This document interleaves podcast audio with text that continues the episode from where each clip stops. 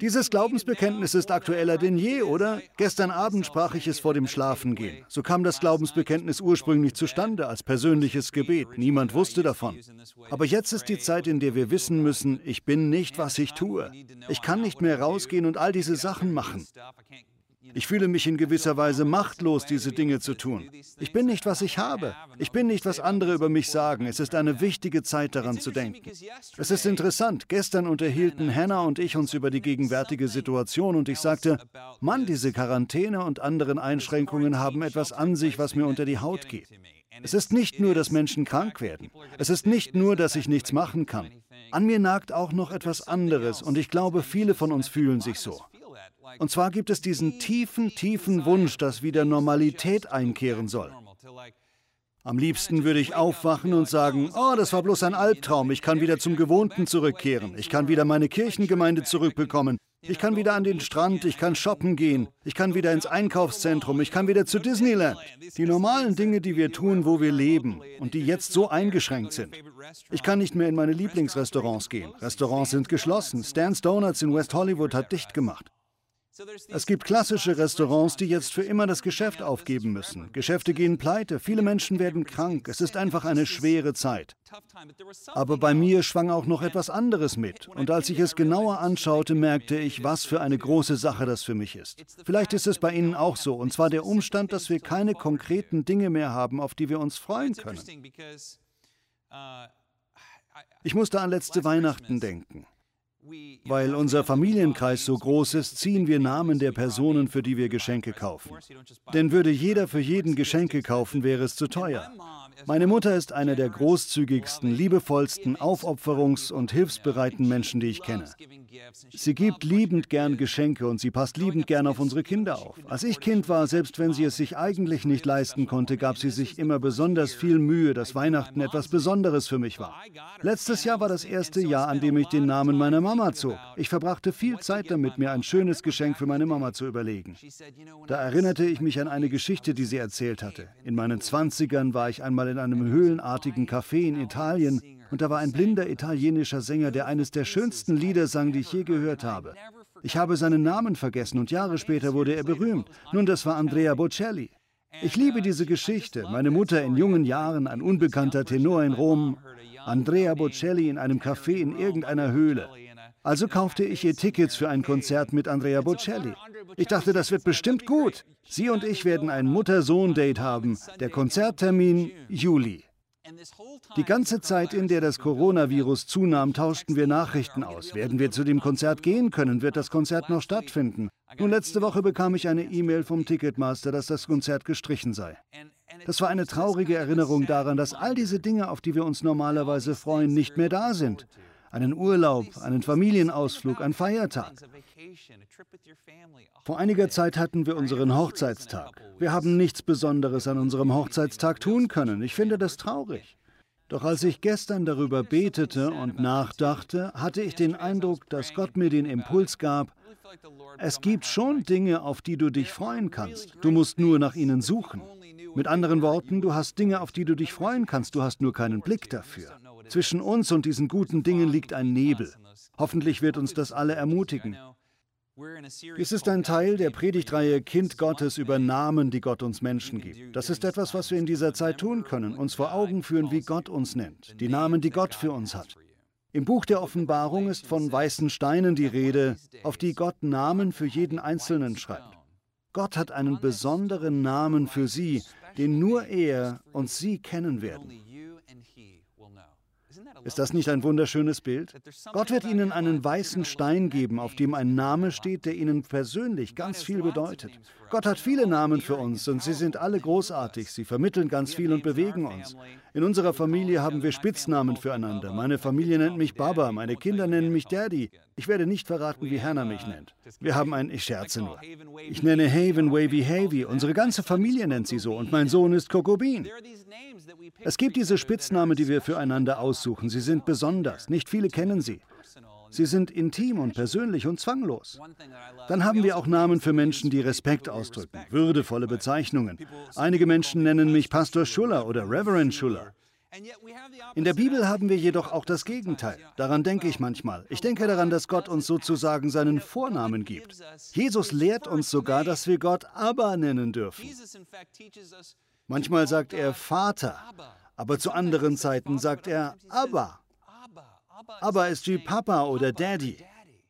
Ist es nicht erstaunlich, dass Gott uns einlädt, vor seinen Thron zu treten und nicht Herr Schmidt oder El Presidente oder dergleichen zu sagen, sondern ihn Abba zu nennen?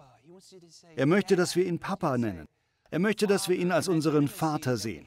Und diese Intimität, die wir zu Gott durch Jesus Christus haben, hat er auch uns gegenüber. Er spricht uns nicht mit irgendeinem formellen Namen an, sondern nennt uns mit unserem Vornamen. Er kennt uns. Er liebt uns. Er mag uns. Ich weiß, wenn ich eines Tages in den Himmel komme, dann wird Gott nicht sagen, Willkommen im Himmel, Pastor Schuller. Es wird etwas Tieferes sein. Einer der Namen, den ich so aussagekräftig finde, ist eine Bezeichnung in der Bibel. Und zwar nennt Gott uns seinen Augapfel. Wir sind Gottes Augapfel. Heute ist das eine gängige Metapher, aber sie stammt ursprünglich aus der Bibel. Der Augapfel einer Person ist der weiße Teil des Auges. Wenn man ganz nahe vor einer Person steht und ihr in die Augen sieht, kann man sich selbst in ihren Augen gespiegelt sehen. Das ist der Augapfel. Das heißt, dass Gott uns so intensiv anschaut, mit so großen Augen, mit so viel Liebe und so viel Mitgefühl, dass er uns vor Liebe anstarrt. Und es ist so, als würden wir in seinen Augen tanzen. Das Bild vermittelt, Gott schaut uns an. Es ist eine liebevolle Bezeichnung. Er liebt sie, er mag sie und er wacht über sie. Sie stehen im Mittelpunkt seines Blickfeldes. Ist das nicht ein schönes Bild? Glauben Sie das? Glauben Sie, dass Gott sie anschaut und sie liebt? Ich ja. Ich glaube, obwohl Gott all das gesehen hat, was ihnen vielleicht peinlich ist, all das in der Vergangenheit oder Gegenwart, was sie in Versuchung bringt, all ihre Fehler, obwohl er das sieht, liebt er sie und schätzt sie. Er wird sie beschützen und auf sie aufpassen. Glauben Sie heute, dass Sie Gottes Augapfel sind. Glauben Sie es, er liebt Sie. Viele von uns halten sich für so eine Liebe nicht für würdig. Deshalb kümmern wir uns nicht angemessen um uns selbst. Wir praktizieren nicht die nötige Selbstfürsorge, weil es tief in uns etwas gibt, das uns einredet, ich bin doch nicht so wichtig. Doch sie sind wichtig. In Gottes Augen, in meinen Augen und in den Augen dieser Kirche. Sie sind Gott wichtig. Sie gehören zu dieser geistlichen Familie. Sie sind sein Kind. So wie eine liebende Mutter oder ein liebender Vater auf ein Kind aufpasst und es liebt, so passt Gott auf sie auf und liebt sie. Die Metapher des Augapfels kommt in verschiedenen Bibelstellen vor, aber die beste Stelle ist meiner Meinung nach im Buch Sacharja zu finden. Sacharja beginnt mit dem Ende des Exils. Erinnern Sie sich an die babylonische Gefangenschaft? In der Geschichte des jüdischen Volkes sündigten die Menschen, indem sie Götzen anbeteten, die Armen vernachlässigten und Kinder opferten. Folglich wurden sie vom babylonischen Reich besiegt und verbrachten 70 Jahre im Exil. Sie mussten viele hundert Kilometer von zu Hause weg wohnen in der Stadt Babylon. Sie mussten für die babylonischen Herrscher schuften, bis eines Tages König Darius der Große vom Reich der Perser und Meder den babylonischen Thron erringt. Die Bibel nennt ihn sogar einen Messias. Er befreit die Juden. Er lässt sie gehen. Er sagt, ihr dürft wieder nach Hause. Der Augenblick ist gekommen, 70 Jahre sind eine lange Zeit. Das wäre grob vom Ende des Zweiten Weltkrieges bis heute. Das ist eine lange Zeitspanne und Darius sagt, ihr dürft wieder nach Hause. Doch viele der Juden, die wieder nach Hause dürfen, wurden in Babylon geboren. Sie sind zwar Juden, sie haben ihre Bibel, aber sie sprechen die Sprache der Babylonier. Ihr Hebräisch ist vielleicht nicht so gut. Und nun sollen sie zurück an einen Ort, der im Grunde den Elementen überlassen worden war. Einige Bewohner waren zwar zurückgeblieben, aber als sie nach Jerusalem zurückkehren, herrscht dort ein wüstes Durcheinander. Für viele der Rückkehrer soll das zwar eigentlich die Heimat sein, aber sie kommt ihnen fremd vor. Stellen Sie sich vor, in eine einst geschäftige Stadt zurückzukehren und jetzt finden Sie dort nur ein paar Grüppchen Zurückgebliebener vor. Die Straßen sind überwuchert, die Rohrleitungen funktionieren nicht mehr, die Gebäude sind halb eingestürzt und leer. Unkraut wächst aus den Fenstern und auf den Dächern. Jetzt kommen sie massenweise zurück. Sie haben Versorgungsprobleme und Wasserprobleme. Es gibt noch keine richtige Infrastruktur oder Regierung. Sie schauen sich um und denken, wo sollen wir bloß anfangen? Was sollen wir tun?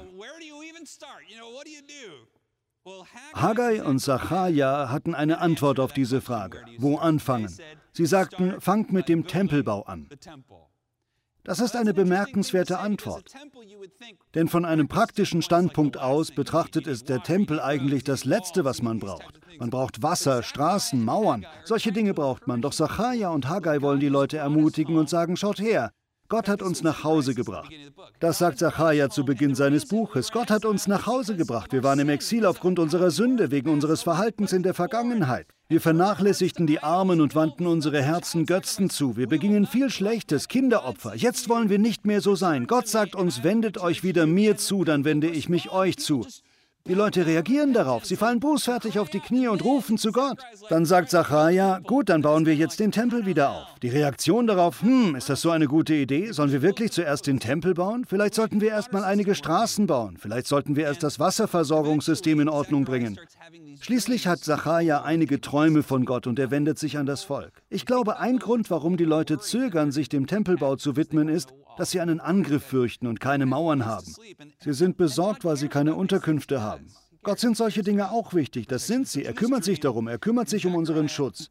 Dann kommen wir zu Zacharias Traum in Kapitel 2. Er baut auf den Gedanken auf, seid nicht so wie eure Vorfahren, baut zuerst den Tempel. Gott gibt Zacharia diesen Traum, der hier im Kapitel 2 wie folgt beschrieben wird. Zacharia sagt, als nächstes sah ich einen Mann, mit einer Messschnur in der Hand. Ein Engel, der die Stadt ausmisst. Wohin gehst du? fragte ich ihn. Er antwortete, ich gehe nach Jerusalem, um auszumessen, wie lang und breit die Stadt werden soll. Da trat der Engel vor, der bis jetzt mit mir gesprochen hatte. Ein anderer Engel kam ihm entgegen und gab ihm den Auftrag, lauf und sag dem jungen Mann mit der Messschnur,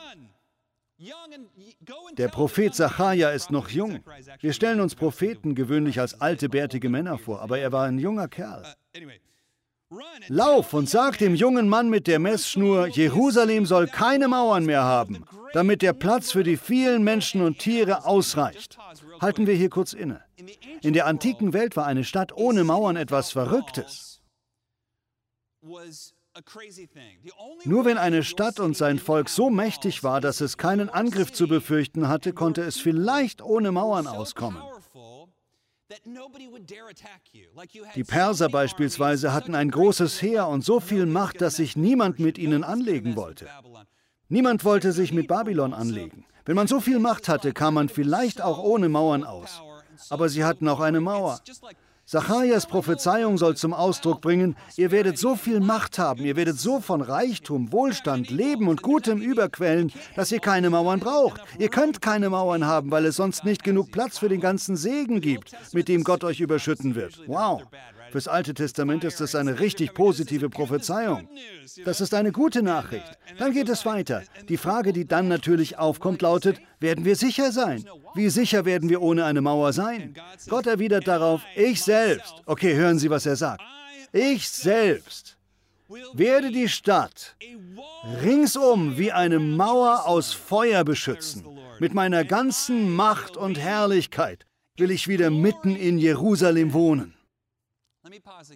Halten wir hier wieder inne. Ich glaube, es gibt zwei große menschliche Bedürfnisse, die oft im Konflikt miteinander stehen. Auf der einen Seite haben wir das Bedürfnis nach Sicherheit.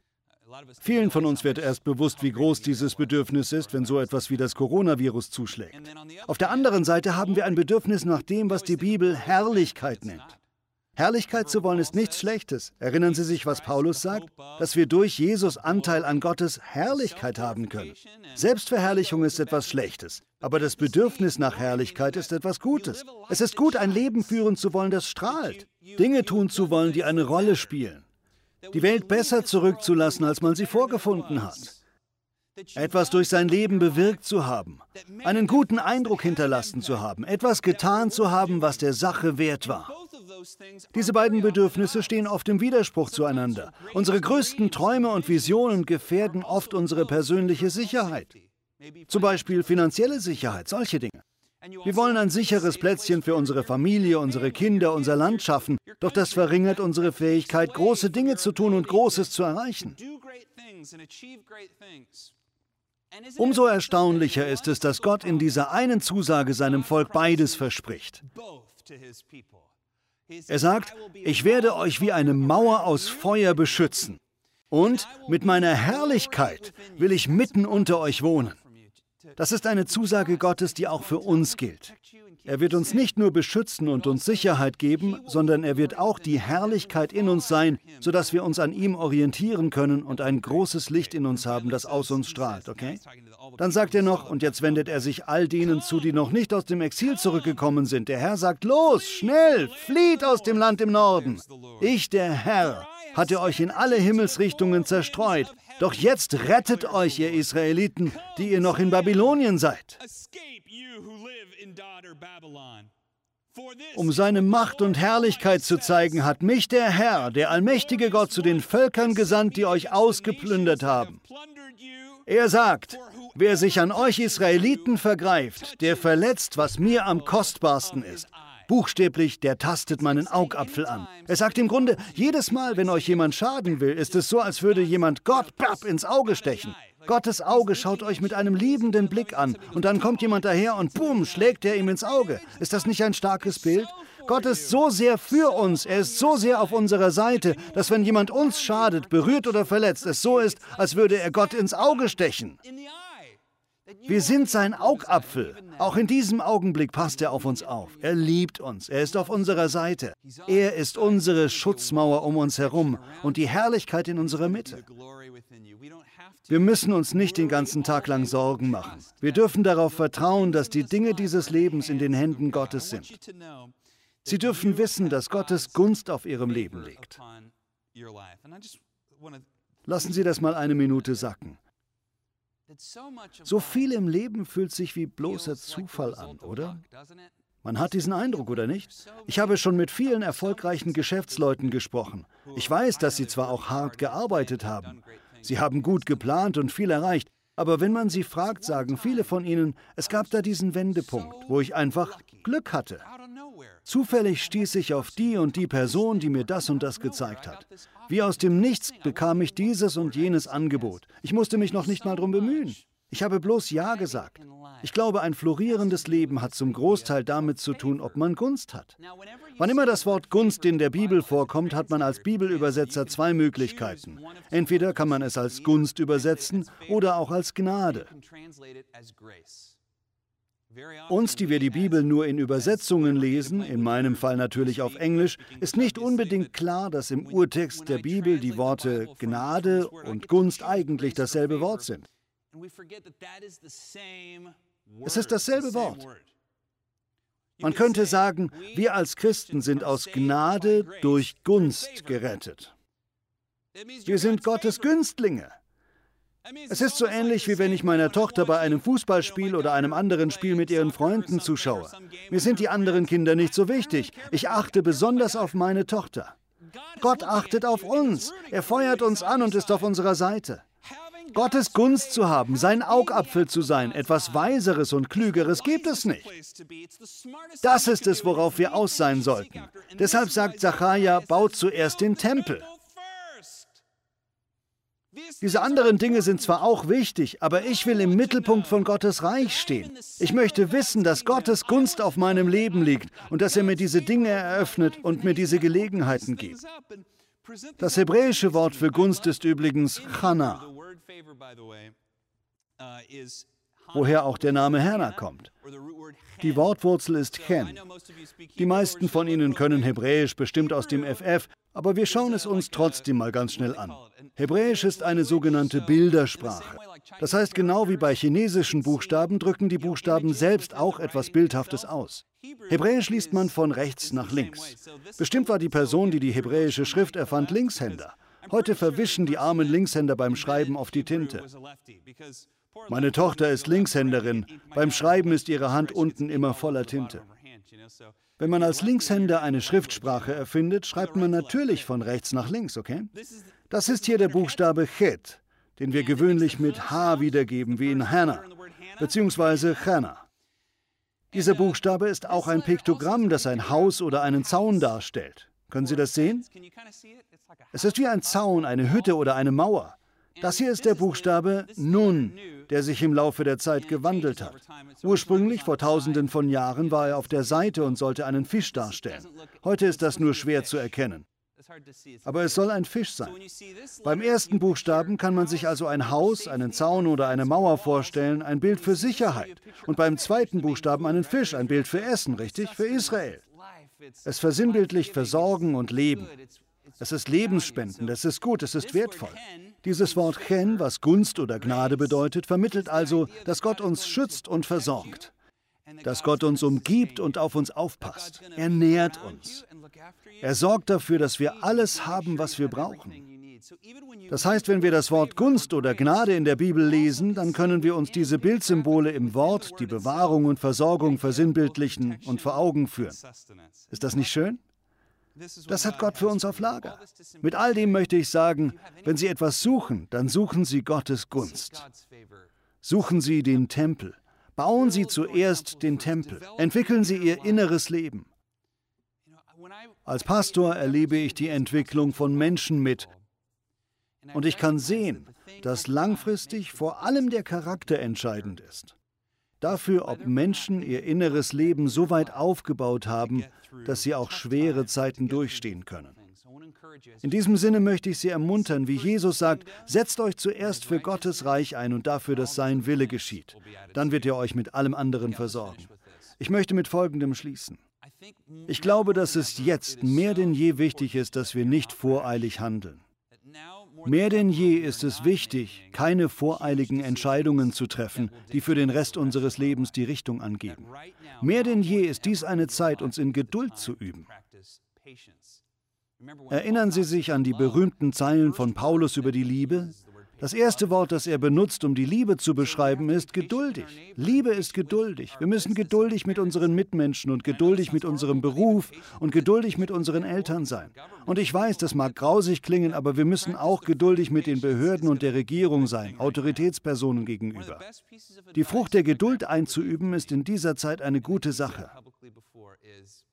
Einer der besten Ratschläge, die mein Opa mir je gegeben hat, und das hat er auch öffentlich gesagt, lautete, fälle nie einen Baum im Winter.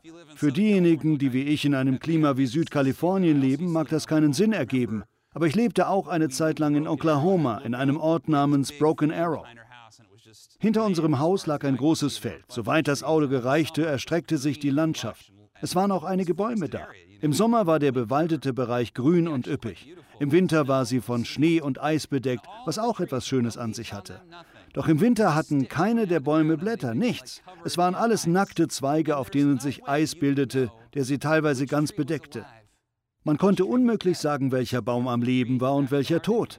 Wenn man hinterm Haus einen Baum gefällt hätte, den man für tot hielt, hätte man vielleicht einen lebenden Baum gefällt, der im Frühjahr wieder aufgeblüht wäre. Wenn der Frühling kommt und die Blätter wieder sprießen und das Grüne zurückkommt und die Bäume wieder wachsen, dann kann man sehen, dass einige Bäume lebendig sind und gedeihen und andere Bäume tot sind. Das ist die richtige Zeit, um Bäume zu fällen. Aufs Leben bezogen, wenn wir in schlechter Stimmung sind, wenn es uns geistig gerade nicht so gut geht, dann sollten wir keine großen Entscheidungen treffen. Das ist ein riesiges Stück Weisheit. Wenn Sie gerade das Gefühl haben, oh, mir gefällt das nicht, oder wenn Sie gerade auf jemanden wütend sind, dann treffen Sie keine großen Entscheidungen. Warten Sie auf den Frühling. Warten Sie, bis Sie sich wieder besser fühlen und klarer sehen können, ob etwas tot oder lebendig ist. Vielleicht stecken Sie gerade irgendwo drin und Sie sagen, ich will mich scheiden lassen oder ich gebe dieses Projekt auf oder ich werfe das Handtuch. Einige von Ihnen sagen vielleicht sogar, ich nehme mir das Leben. Wir wollen diese großen Entscheidungen treffen. Jetzt ziehe ich aber einen Schlussstrich. Was immer es im Einzelnen ist, wenn Sie sich nicht gut fühlen, dann ist das eine schlechte Zeit, um eine große Entscheidung zu treffen. Sitzen Sie es aus und warten Sie, bis Sie sich wieder besser fühlen, damit Sie entscheiden können, ob die Sache wirklich aufgegeben werden sollte ob Sie wirklich einen Schlussstrich ziehen sollten. Warten Sie, bis Sie sich besser fühlen, ehe Sie so eine Entscheidung treffen. Das wird ganz viel ausmachen. Früher war ich ein begeisterter Schachspieler. Ich mag Schach immer noch. In der Anfangszeit versuchte ich immer bestimmte ausgeklügelte Schachzüge durchzuführen, um die Oberhand über den anderen zu gewinnen. Doch dann passierte mir immer irgendein schrecklicher Schnitzer, von dem ich mich den Rest des Spieles nicht erholte. Ich weiß noch, wie ich mir irgendwann sagte, dir dürfen solche Patzer nicht mehr passieren. Spiel lieber ein defensives Spiel, bei dem du nicht so viel falsch machen kannst. Und tatsächlich, meinem Gegenspieler passierte früher oder später ein Schnitzer und mir nicht, und so fing ich an zu gewinnen. Ich glaube, das ist so wichtig im Leben, zu erkennen, ich fühle mich gerade nicht gut. Ich bin gerade in einer schlechten Stimmung. Deshalb ist jetzt keine gute Zeit, eine große Lebensentscheidung zu treffen. Fürs Erste dürfen Sie einfach darauf vertrauen, dass Sie Gottes Augapfel sind. Dass Gott einen guten Plan für Ihre Zukunft hat. Dass das Leben noch viel, viel Gutes für Sie bereithält. Was immer Sie durch das Coronavirus verloren haben, ich möchte Ihnen versprechen, dass sogar noch Besseres das Alte ersetzen kann. Konzentrieren Sie sich darauf, in Ihrem Glauben zu wachsen. Wenn sich die Möglichkeiten dann wieder auftun, sind Sie nicht in einem zerlumpten und gelangweilten und müden und belebelten Zustand, sondern voller Energie, voller Ideen, voller Leben, mit einer positiven Einstellung. Dann werden Sie erleben, wie Gott Großes tut. Sie werden all diese Gunst und all diese Hoffnung erleben. Ich glaube, dass das geschehen wird, im Namen von Jesus. Amen.